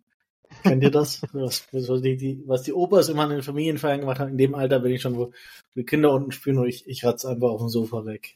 Das, in dem Stadium meines Lebens bin ich schon, das ist wunderbar. Wir haben es ja keinem erzählt, aber im Sofa wirst du natürlich auch auf dem Sitz eingeschlafen während dem Spiel, gell? Du meinst mhm. im, im, wie heißt Staples Center, meinst du? Ja, da ist er eingeschlafen. Ja, ja. genau, falsches Stadion. ja. Ja, da waren die Sitze bis jetzt unbequem, sonst wäre ich schon weggeratzt. Ja, das stimmt. ja, nice. Sonst noch was Joe Hortisa in der Pressekonferenz? Haben wir irgendwas noch nicht angesprochen? Hm, ich glaube, wir haben es ganz gut durch. Ed McGuire ja. hat er noch angesprochen, der Salary Cap Guru, der auch unter Tom mhm. Telesco immer viel Lob bekommen hat, weil er eben so eine tolle Arbeit mit dem Salary Cap macht. Der wird bleiben, ja. von dem war Joe Ortiz Joe, auch. Joe Wooden hat er, glaube ich, auch erwähnt. Stimmt, ähm, genau. Ich glaube, da, da ist ein bisschen Unterbau da, dass er nutzt. Finde find ich auch gut, dass, dass sie da nicht irgendwie reinkommen und sagen, okay, ich mache jetzt alles neu und alles davor war scheiße, sondern sagen, okay, da, da gibt es ein paar Leute, die, die haben echt was drauf. Du musst sagen, der, das Chargers Front Office war, war gut die letzten Jahre. Es war, war gut. Da hat halt der, der Kopf ähm, und die, die Ausrichtung, die Strategie hat halt irgendwann nicht mehr gestimmt. Aber ähm, das drunter war in Ordnung und ich, ich glaube äh, schon, dass es auch die richtige Entscheidung ist, da viele, viele äh, Leute und Mitarbeiter da zu halten. Ja, und ich glaube, gerade im ersten Jahr macht es auch wenig Sinn, weil gerade eben dieser Draft-Prozess nur noch so eine kurze Zeit ist. Die ganzen Scouts bereiten sich ja vor auf den Draft das ganze Jahr. Das ist nicht nur ab Januar, wenn die Season vorbei ist, sondern ein 24-7-Job das ganze Jahr über. Und wenn du da jetzt alles umkrempelst, könntest du ein paar Probleme reinlaufen, wenn du vielleicht nicht genügend Scouts mehr hast, die sich ein bisschen überschneiden. Du kannst doch nicht alle von Ravens mitnehmen, weil da das Staff natürlich auch viele beim anderen äh, GM noch bleiben. Und deshalb macht es Sinn, das jetzt erstmal so mit dem Staff, er bringt natürlich trotzdem eigene Leute rein, so zu probieren und dann wird das eben nach dem Draft-Prozess nochmal neu evaluieren, wen er wirklich behalten will, wen er ersetzen will, wen er alles reinbringt. ich glaube, das ist genau die richtige Herangehensweise. Sonst hätte ich jetzt auch, glaube ich, nicht super viel zu Joe Ortiz. Haben beide Pressekonferenzen abgehakt. Deshalb können wir jetzt mal schauen, wenn wir bei General Manager und dem ganzen Teambuilding sind, was er schaut. Können wir mal die Needs analysieren? Welche sind die absoluten Top-Prioritäten? Was muss man auf jeden Fall die Offseason reinbringen, egal ob durch einen Draft oder Free Agency? Und welche Needs könnten wir vielleicht ein bisschen mehr vernachlässigen? Deshalb haben wir die Chargers Needs, die Bedürfnisse auf den verschiedenen Positionen analysiert und gerankt. Und Dorian, habe ich dir mal einen Vortritt lassen. Mit was genau willst du anfangen? Was steht entweder ganz oben oder ganz unten auf deiner Liste? Äh, keine Ahnung, ich habe gesagt, machen wir es jeder durch, so die Top 5 und dann reden wir am Ende nochmal so ein paar Minuten drüber, oder? Klingt top. Passt. Dann mache ich natürlich von unten rauf, ist eh klar, also 5 hätte ich bei mir Running Back, 4 Tight End, 3 Interior äh, D-Line, Interior D-Line, 2 ähm, Cornerback und 1 Center. Ja. Das ich, sind so quasi meine Priorities. Ich kann da, glaube ich, gleich weitermachen, weil ich habe es ziemlich ähnlich gerankt. Bei mir gibt es echt nur so einen kleinen Shift. Ich habe Defensive Tackle ein bisschen weiter unten, das kommt bei mir auf der 5. Dann habe ich auch in der gleichen Reihenfolge wie du Running Back und Tight End auf 4 und 3 bei mir. Bei dir war es jeweils ein Spot eben höher. Und dann auf 2 und 1 genau das gleiche. Cornerback auf Nummer 2 und Center als das Top-Need der Chargers. Was wie bei dir ähnlich oder wie hast du es gerankt? Ähm, ich, ich wollte da vielleicht auch noch, ich, ich bin immer derjenige, der, der hier heute, glaube ich, ausholt äh, und, und ähm, erstmal die, die harten Fakten als zweites. Ich habe mich, ähm, oder wo, wo ich mich schwer getan habe, ist, ich, ich habe ähm, am Anfang oder in, in einer heilen Welt oder in einem Vakuum ähm, fiel es mir sehr schwer, die, diese, äh, diese Needs zu ranken. Ähm, wir leben aber in keinem Vakuum. Und dann, dann ist so die Frage, mehr die, die Defense, ähm, Cornerback ist, ist haben, haben wir quasi keinen, haben, haben wir einen am Roster, der, der spielen kann. Ähm, sei aber eine, eine Top 10 Offense äh, bringt dich in der heutigen NFL deutlich weiter als eine Top, Def Top 10 Defense. Deswegen ist vielleicht der, der Fokus auf der Offense eher größer. Auf der anderen Seite sagen, naja, jetzt mit Greg Roman ist dann aber vielleicht so das, das Thema ähm, ähm, Explosivität dann wieder ein bisschen runtergerankt und, und geht dann wieder hoch und sagt dann, naja, dann sei, aber in der Jesse Minter Defense äh, sind diese Defensive Tackles in, enorm wichtig, ähm, dass, dass du da in, äh, in der äh, Interior Defensive Line die, diese äh, Playmaker hast. Und so wurde es bei mir alles eine, eine relativ große graue Masse, was aber im Endeffekt dann fast bei, bei euch dann äh, mit euch dann gleichbedeutend ist. Also ich habe auch an, an fünf den, den Running Back. Ähm, an vier habe ich dann äh, einen, da habe ich ein bisschen gecheatet. Ich habe es dann einen Explosive Playmaker genannt. Ähm, das, das kann ein Brock Bowers auf Tight End sein. Das Das kann äh, noch ein Wide right Receiver sein, wobei ja gerade mit, mit Greg Roman gehe ich da, glaube ich, doch eher auf einen Tight End. Ähm, Platz drei, aber sehr, sehr, ich glaube, deutlich näher dran an, an den Top zwei als, als ihr habe ich Defensive Tackle und dann an zwei Center und an eins habe ich den Cornerback, weil wir da einfach dermaßen dünn besetzt sind, ähm, dass ich sage, da, da müssen wir unbedingt, sag nicht mit, mit dem ersten Pick in, in der ähm, äh, im Draft, aber an sich ist der, der Drop-off da schon extrem. Mhm. Ja, und nicht mit dem ersten Pick, da kommen wir später, glaube ich, nochmal drauf, wegen Senior Boy, das wir auch noch ansprechen. Aber ja, es, es sind alles bei uns die ähnlichen Needs, die die Chargers haben. Hast jetzt ein bisschen weiter ausgeholt, kam zum gleichen Res äh, Resultat. Aber es ist schon, also auf Center und Cornerback kannst du nicht nichts machen. Ich finde, das sind die zwei Positionen, auf denen ist es unmöglich, die nicht zu adressieren in der Offseason, weil du hast auf Cornerback abgesehen von Asante Samuel, vielleicht noch Jesse Taylor und vielleicht noch Dean Leonard, aber auf die zwei willst du eigentlich auch nicht unbedingt bauen, dass die jeweils die Starters sind, sondern diesen tolle Cornerback Nummer 4 und Nummer 5 und Top Special Teamer.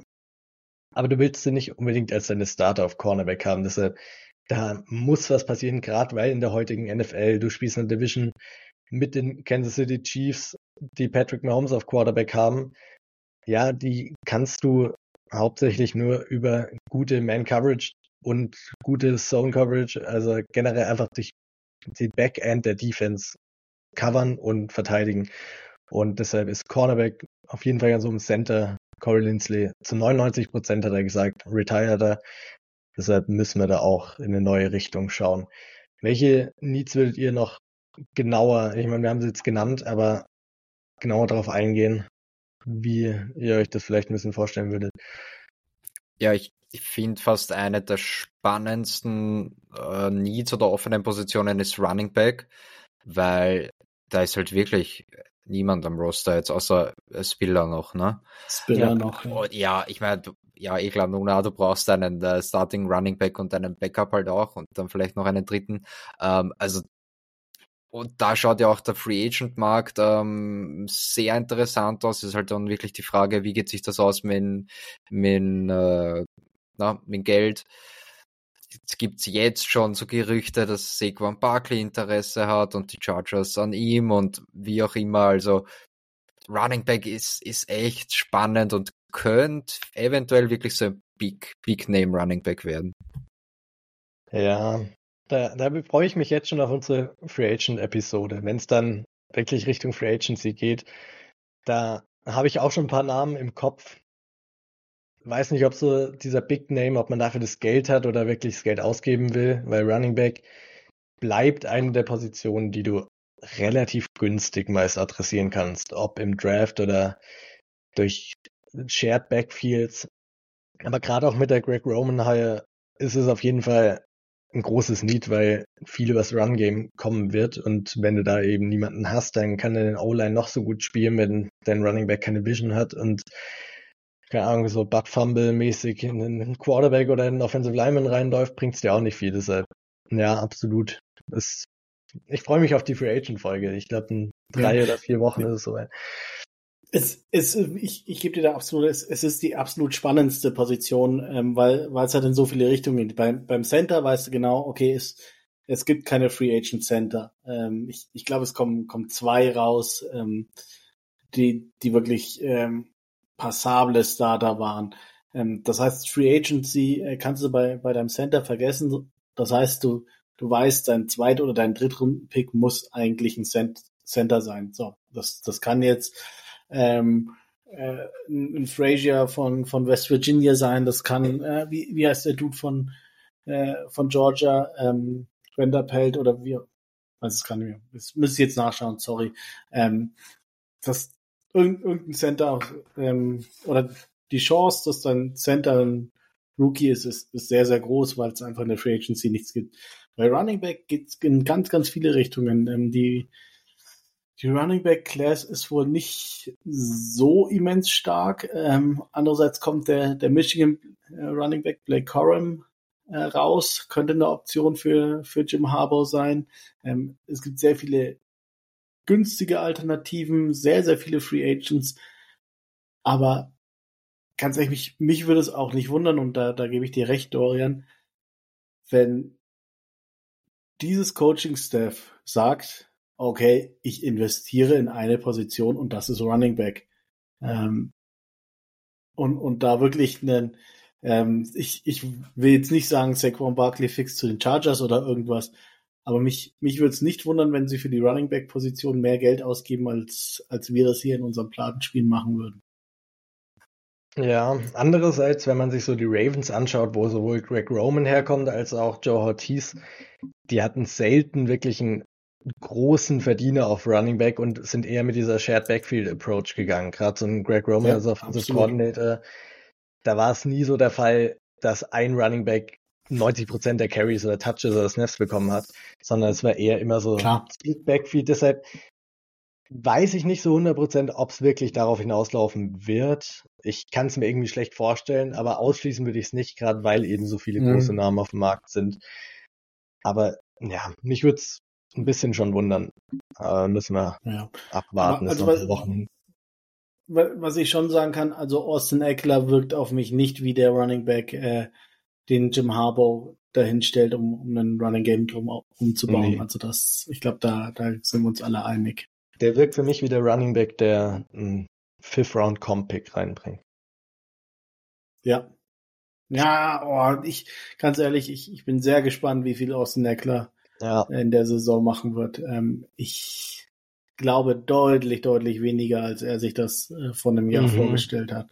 Generell ähm, beim ganzen Running Back Markt bin ich gespannt, weil es wirklich so viele große Namen, Derrick Henry, Josh Jacobs, Saquon Barkley, Austin Eckler, die sind alle auf dem Markt und die Teams waren in den letzten Jahren nicht so bereit, so viel mhm. für Running Backs zu zahlen. Es wird ein sehr interessanter Markt, wer da auch der Erste sein wird, der so die Messlatte legt und ja. wie hoch die dann sein wird oder ob sie ja, sich alle ein bisschen also aus. Wie, ja, wie gesagt, mich, mich würde es nicht wundern, wenn, wenn da Jim Harbour ähm, als erster gegen, gegen den Trend arbeitet und als erster wieder sagt, okay, ähm, ich, ich allokiere einen, einen gewissen Prozentsatz, der, der über dem Durchschnitt der, der NFL ist in meinem Running Back Room. Ähm, ja. Und, ja. Ähm, ja, genau. Also das, da bin ich sehr, sehr gespannt. Ähm, ich ich finde es ja interessant, ähm, welche Position keiner von, von uns drinnen hat. Und das ist äh, Right Tackle und Wide Receiver. Ähm, vielleicht wollen wir da noch mal kurz drüber sprechen. Wir, wir vertrauen alle Trey Pipkins, ja? Den hat er im Flughafen getroffen. ja, und seine massiv großen Kinder oder wie auch immer er gesagt hat. ähm, ja, waren halt jetzt die Top 5. Also wenn es noch weitergegangen wäre, dann, dann wären die wohl bald einmal kommen. Aber du hast halt da wirklich Positionen mit Center, Running Back, Cornerback, wo du vielleicht gerade einen Spieler am Roster hast. Von dem her war das halt jetzt höher priorisiert mhm. einfach. Aber ja, es gibt natürlich mehr Needs als die, die wir jetzt genannt haben. Es waren halt jetzt die Top 5 quasi. Ja, aber selbst da, wenn man noch ein paar Meter, ich habe meine Liste ein bisschen weitergeführt, kamen Receiver und Offensive Tackle bei mir auf 8 und 9, also wirklich recht weit unten. Re Receiver ist es wahrscheinlich geschuldet, dass ich aus der Sicht gegangen bin, wie sieht der Roster jetzt aus, wer hat nächstes Jahr noch einen Vertrag. Da sind Keenan Allen und Mike Williams beide noch drauf. Wird wahrscheinlich nicht der Fall sein, wenn man in die Season oder in den Draft reingeht. Boah, aber Bei Mike Williams, wie gesagt, ich habe ich ja schon öfters gesagt, ich sehe es einfach nicht, dass er noch ein Jahr zurück oh, Greg, Greg äh, Joe Ortiz ändert da für mich alles. Pass auf, der, der, sorry, da muss ich jetzt noch mal ganz kurz ausholen, weil es ein interessantes gerne. Thema ist. Ähm, der macht, ist, ist jetzt äh, bei 20 Millionen, äh, die er quasi dieses Jahr neu machen würde. Ähm, jetzt weiß ich, habt, habt ihr im Kopf, ähm, genau, also 20 Millionen an neuem Geld kriegt er, genauso würden sich die Chargers auch 20 Millionen sparen, wenn, wenn sie ihn cutten würden. So, er hat, glaube ich, ein Cap-Hit von 32 Millionen irgendwie sowas, wenn, wenn sie ihn jetzt cutten. Ja. Ähm, haben sie 12 Millionen Deadcap. Jetzt mal Deadcap weg, weggelassen. Du sagst einfach nur, im Moment ist Mike Williams bei uns bei 20 Millionen. So, kriegt diese Saison 20 Millionen. Ich gehe doch zu dem hin und sage, lieber Mike Williams, schau dir mal diese Wide Receiver Class an in, in, im Rookie Draft. Was meinst denn du, was du kriegst, wenn wir dich jetzt cutten? Oder vielleicht auch an euch gefragt, wenn, wenn die Chargers Mike Williams cutten, was wird er für einen Vertrag unterschreiben? Wie Hatten wir nicht schon mal die Frage von ein paar Wochen? Nein, ich, ich habe nur gefragt, äh, wie, wie weit äh, er, er Paycard runtergehen muss. Aber jetzt nochmal ganz, ganz konkret, wie, was wird Mike Williams für einen Vertrag unterschreiben? Ja, 20 kann... bietet ihm niemand. Was, was hat Odell ja. kriegt? Kann er 13 Odell oder war, 14? Bei, bei 11. 16? Bei den Ravens dieses letztes Jahr waren 16 Millionen, glaube ich, circa. Es war aber auch ein krasses Overpay. Aber genau, das, das ist auch die Frage. Schaut sich jeder den, den Beckham Trade an und sagt, oh, das, das war, war aber klug. Starke ja. Sachen. Ja, ich könnte mir vorstellen, dass es auf die OBJ-Situation ein bisschen vor, vor einem Jahr, also vor zwei Jahren eigentlich hinausläuft, weil er auch von einem ACL-Tier kam, dass du vielleicht nicht direkt in der Offseason, sondern erst in der Season Vertrag unterschreibst und dann wärst deutlich weniger. Also es wird kein großer Vertrag sein. Stimme ich dir absolut zu. Es, ich sehe es trotzdem nicht, weil du. Nenn, nenn eine Zahl, nenn eine Zahl, nenn eine Zahl. Sergei kriegt 13 Millionen. 13? Niemals. Ja, doch. Niemals. Der, der hat, der hat einen DJ Chark hat 10 Millionen Vertrag bekommen die letzten Jahre, jede Offseason. Und DJ das Chark war ist, an, das war eine andere Wide Receiver Class, Rookie Class. Ja, aber so schlecht waren die Receiver Classes die letzten Jahre auch nicht. Und der war mehrmals Free Agent, hat zwei, dreimal 10 Millionen pro Jahr bekommen. Das ich, ist die absolute Baseline. Das wird höher sein. Weil erstens ist der Cap nee. hochgegangen und zweitens ist Mike Williams zehnmal besser als ein DJ Chark. Der ist auch zehnmal verletzter. Also ich, ich sage, Mike Williams ähm, wird irgendwas zwischen acht und zehn Millionen bekommen. Hm. Das ist zu wenig. Das ist zu wenig. Ein Juju, ein Juju kriegt elf Millionen pro mhm. Jahr. Und der ist kam, deutlich gesünder und kam, kam, kam von der schlechter. Saison mit, mit Patrick Mahomes. Naja, Na, dafür war er. Ach, naja. also, okay, ich, bin auch, ich bin auch eher beim Fien als, als bei dir. Lass es 11 Millionen sein. Sag, okay, pass auf, lieber Mike Williams, äh, wir, wir cutten dein, dein Gehalt um 9 Millionen. Wir machen aus den 11 Millionen, machen wir noch einen, äh, hängen wir noch einen Void Year dran mit 4 Millionen, kostet uns diese Saison 7 Millionen und du bist in einem Contract hier mit Justin Herbert und kannst im nächsten Jahr absahnen. Kannst du, kannst du, äh, kannst dich entscheiden, ob du jetzt äh, diese Saison zu den Carolina Panthers gehen willst für, für einen Dreijahresvertrag 30 Millionen oder ob du ein Jahr noch bei uns spielst äh, für, für die 11 Millionen und, und danach in, in Free Agency nochmal absahnst. Glaubst du, er bumm, wirklich nochmal ab nächstes Jahr, wenn er realistisch wenn, wenn er nachdenkt? Er ist 30 Jahre nächstes Jahr in der Offseason. Das ist, wenn er gesund bleibt, da kriegst ja. du keinen langfristig, also ich meine, er kriegt auch jetzt keinen langfristigen hm. Vertrag, das ist sein Problem, weil er vom ACL-Tier kommt, aber. Genau, genau, eben. Der, der hat jetzt überhaupt keine, überhaupt keine Verhandlungsposition in Free Agency und da würde er sagen, okay, ich, ich bleibe in, in LA. Man kann, kann alles von mir hirngespinnt sein, kann schon sein, aber ich, weiß, worauf ich sag, du, du kriegst, ist, äh... du kriegst einen Cap-Hit von, von Mike Williams von, von 8 Millionen, kriegst du hin. Ja, ich, die, die also wenn du die 12 ich, Millionen äh, wegrechnest. Also dann, ich sehe es einfach nicht, weil du hast trotzdem. Dann sparst du dir 12 Millionen und, und dann musst du schon nicht mehr in, äh, auf Wide Receiver irgendwas machen. Aber du musst trotzdem letztendlich, also ich sehe deinen Punkt absolut. Und, und, und, du kriegst einen und du kriegst einen Comp-Pick. Was, was nice. du nicht kriegst, wenn du ihn cuttest. Wenn, wenn, wenn du ihn jetzt cuttest, ist er weg. Das, das jetzt, ist ja genau das. Jetzt hast du, du mich überzeugt. Warum hast du nicht damit genau, angefangen? Genau, genau das, das ist genau der, der, das Thema mit, mit Joe Ortiz, dass er sagt, pass auf, ich, ich lasse ihn dieses Jahr noch am Roster, ich, ich drücke über, über Gehaltskürzungen. Wenn wir realistisch sind, äh, weiß er selber, dass er keine 32 Millionen wert ist. Ich drück's, ich, ich spare mir 10, 12 Millionen, hängt noch ein Void hier dran, bla bla bla. Äh, lass ihn nochmal gut spielen mit, mit Justin Herbert, dann unterschreibt er irgendwo einen 10 Millionen Vertrag und ich krieg einen, einen Fourth Round Pick, den ich nicht bekommen würde, wenn ich ihn jetzt cutte. Zack, ich, bumm. Ich sehe es bei, bei den drei, äh, wie nennen wir das, Big Four. Von, bei drei von denen mhm. sehe ich, dass es so eine Herangehensweise sein könnte. Bei Mike Williams sehe ich es einfach trotzdem nicht, weil ja, dann sparst du da 12 Millionen. Du könntest aber auch 20 Millionen sparen und du bist trotzdem noch 45 Millionen over im Cap. Und es ist ein Punkt so, ja, du hast ihn dann. Wahrscheinlich verpasst er aber den ersten Monat der Season noch wegen seiner Verletzung. Oder ist zumindest Egal, nicht muss bei nur, 100 Der muss nur gegen die Chiefs fit sein. Mehr interessiert mich nicht. Ja, aber nein, ich, ich sehe, also bei Mike Williams sehe ich es trotzdem einfach nicht. Ist, Also mich, kleine Punkte ne- machen Sinn. Es könnte auch schon vor- sein, aber am Ende du vor einer Woche war ich bei dir. Ich, ich sag nur, äh, wunder dich nicht, wenn, wenn ich recht habe. Ich Ja. kann auch, also ich, ich gebe dem Ganzen, mein, meiner Theorie hier gebe ich auch äh, eine, eine 50% Wahrscheinlichkeit, ja.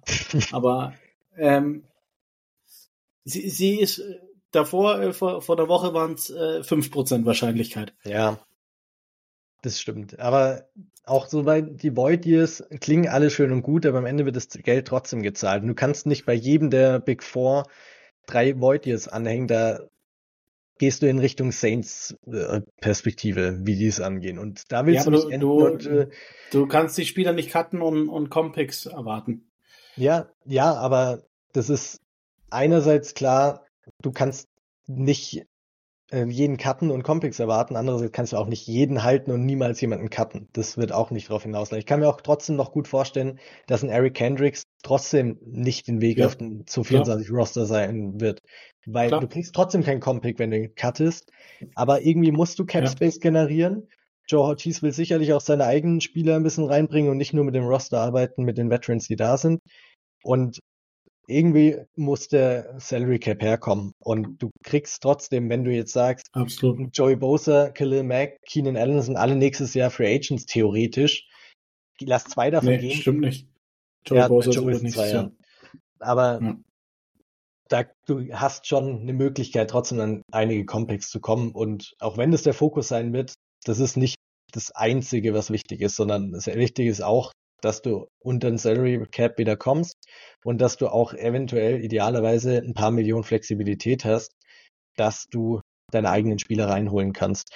Und ich glaube, es wird eine Mischung, aber Mike Williams sehe ich trotzdem nicht im Roster. Wenn du recht hast, auch gut.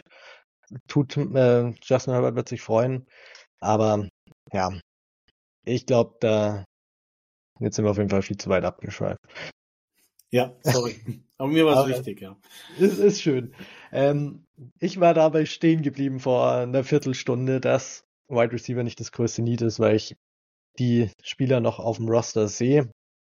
Aber ja, du hast einen Keenan Allen, der ziemlich sicher da sein wird, einen Quentin Johnston, der zumindest noch Potenzial hat, einen Josh Palmer, der nicht schlecht gespielt hat. Auf dem Papier ist es kein riesen Need, weil du nicht super schlechter besetzt bist. Aber Receiver ist so eine Position, die kann immer noch besser. Wenn du dann Starspieler reinbringst, dann ändert es auch deine ganze Offense. Hast damals bei den Bengals gesehen, die haben Jamar Chase auch nicht zwingend gebraucht. Die hatten T. Higgins, Tyler Boyd. Ja, damit lässt sich's leben, aber du hast Jamar Chase reingebracht und die Offense ist nochmal auf ein ganz anderes Level gehoben. Und so sehe ich es auf Receiver. Auf Offensive Tackle ist es ziemlich ähnlich, weil ein Trey Pipkins ist da, der ist ein durchschnittlicher Right Tackle, er wird nie mehr als ein durchschnittlicher Right Tackle sein. Hoffentlich auch nicht weniger. Und damit kannst du leben, aber du kannst natürlich auch sagen, du draftest einen Joe Alt oder Ole Fasciano, um eben deine Tackles auf das Next Level zu bringen, dass du eines der besten Tackle-Duos der Liga hast, wie es die Eagles beispielsweise hatten, die auch damit einen Super Bowl gemacht haben und sich auf einem auf einem anderen Level dann befinden und es dann was ganz anderes mit der Offense macht.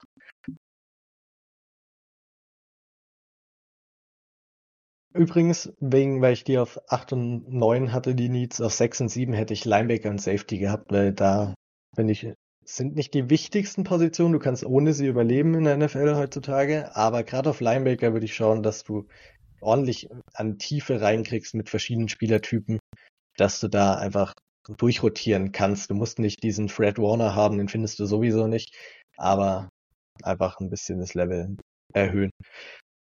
So, jetzt sind wir durch die Needs, glaube ich, auch ganz gut durch. Jetzt können wir es noch mit ein paar Minuten Senior Ball äh, abschließen. Und wen hebt ihr da hervor? Ein paar Namen einfach nennen, die euch beim Senior Bowl begeistert haben, was ihr da Gutes mitgekriegt habt, vielleicht ein bisschen Tape dazu angeschaut habt, die eventuell Fit vielleicht für die Chargers wären. Dorian, willst du da anfangen? Ja, dann, zwei dann mache ich nur einen, dann mache ich nur einen, ähm, und zwar der Toledo Cornerback Mitchell. Da muss man aufpassen, weil da gibt es Mhm. zwei Mitchells. Ähm, Quinion Mitchell. Quinion, genau, danke. Ähm, der hat einfach, das, der hat so ein orges Rap gehabt, so ein orges One-on-One, -on -One, wo der Receiver eine Go-Route geht, also eher einfach tief, aber kurz andeutet, so ein Stutter-Step macht und eine Cut oder Comeback andeutet oder wie auch immer und wie schnell der darauf reagiert hat und, und dann auch wieder beschleunigt hat, das hat fast, das hat mhm. unreal mhm. ausgeschaut irgendwie, wie, wie in einem Videospiel. Der eine ist so äh, 60er und der andere 99 total overpowered. Äh, krass. ha, Habe ich, glaube ich, so noch gar mhm. nicht gesehen. Also war wirklich mhm. beeindruckend.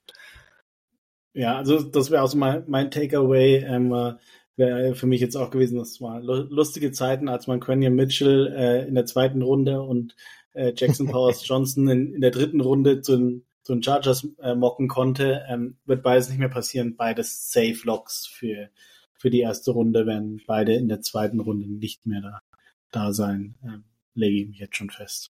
Ja, nee, Quinja Mitchell hatte ich auch auf meiner Liste ganz weit oben. Und da auch, wenn man, wir haben ja über die Trades gesprochen, wenn du so in die Top 15 runter tradest, in die Richtung, da kriegst du mhm. einiges an Draftkapital dazu, könnte ich mir gut vorstellen mit Joe Ortiz. Vielleicht auch nicht durch einen Trade, sondern durch zweimal runter traden. Kommt auf an, wie das Telefon herklingelt. Aber da dann einen Quinion Mitchell zu holen oder einen anderen Spieler, den ich auf der Liste hatte, Talise Fuaga, Offensive Tackle von Oregon State, auch beim Senior Bowl richtig gut überzeugt der passt, glaube ich, von der Mentalität ziemlich gut in die Culture, die die beiden in der Pressekonferenz beschrieben ja. haben. Wenn du da dann so einen Spieler noch in den Top 15 kriegst, wäre ich ein großer Fan von, vor allem weil du dann eben ordentlich Draftkapital in Runden 2 und 3 wahrscheinlich dazu kriegst, wo du auch noch die Tiefe und wir haben ja die ganzen Needs aufgezählt, wo du überall jemanden gebrauchen könntest. Das könntest du damit ganz gut füllen. Deshalb auf jeden Fall Quinion Mitchell, Talisa Fuaga sollte man in der ersten Runde Auge drauf halten. Sonst hast natürlich so Second, Third Round, vielleicht ein Wide Receiver, wenn nicht in der ersten Runde. Da gibt's wirklich eine tiefe, tiefe Wide Receiver Class. Nur zwei Namen kurz mal zu nennen. Einmal Roman Wilson von Michigan, hat mit Jim Harbour gespielt. Den sollte man auf jeden Fall im Auge behalten, hat einen richtig guten Senior Boy gespielt. Und Led McConkey von Georgia war auch einer meiner Lieblings, äh, Lieblinge so vom Senior Bowl. Hab danach nochmal Tape angeschaut. Das ist echt ein cooler Spieler. Wahrscheinlich, wir hatten eine Diskussion auf Twitter, nicht der allerbeste Fett für die Chargers, aber ich glaube, es ist einfach wichtig, dass man gute Footballspieler reinholt. Wenn man so einen guten Coach hat wie Jim Harbour, wird er das schon richten, dass du dann das Scheme um die Spieler herum baust, die trotzdem gut in Szene setzt, die Schwächen ein bisschen versteckst, die Stärken raushebst. Und ich glaube, da könnte man mit Led McConkey oder Roman Wilson auf Wide Receiver einiges anfangen. Habt ihr sonst noch Namen, die ihr loswerden wollt? Oder sagen wir, Basti, dein harter Anschlag ist eh schon längst verfehlt? Ja, sonst kommen die Kinder viel zu spät ins Bett, das geht ja gar nicht. Ja, ja und wir reden ja. jetzt ja ab, ab nächster Woche dann wirklich über, über die Prospects, da gehen wir ja dann auf die einzelnen Positionen. Ja. Also wir, da kommen jetzt so viele Namen die nächsten Wochen, heben uns das noch auf. Ja. Absolut. Nee, sehr cool. Dann haben wir alles große gecovert, die ganzen neuen Coaches, die reinkamen in Chargers, die Pressekonferenzen, die Needs. Und nächste Woche geht's natürlich weiter mit mehr Draft-Content. Free Agency werden wir auch in den nächsten Wochen natürlich immer ein Auge drauf halten. Und was sonst noch auf den Coaching-Positionen sich verändert, was noch hinzukommt. Und in dem Sinne folgt uns auf Twitter und auf Insta unter @germanblitztalk, wenn ihr es nicht eh schon macht. Wenn ihr bis jetzt anhört, habt ihr es wahrscheinlich eh schon gemacht. Und wir hören uns nächste Woche. Und bis dahin, hold up. Hold up. Hold up.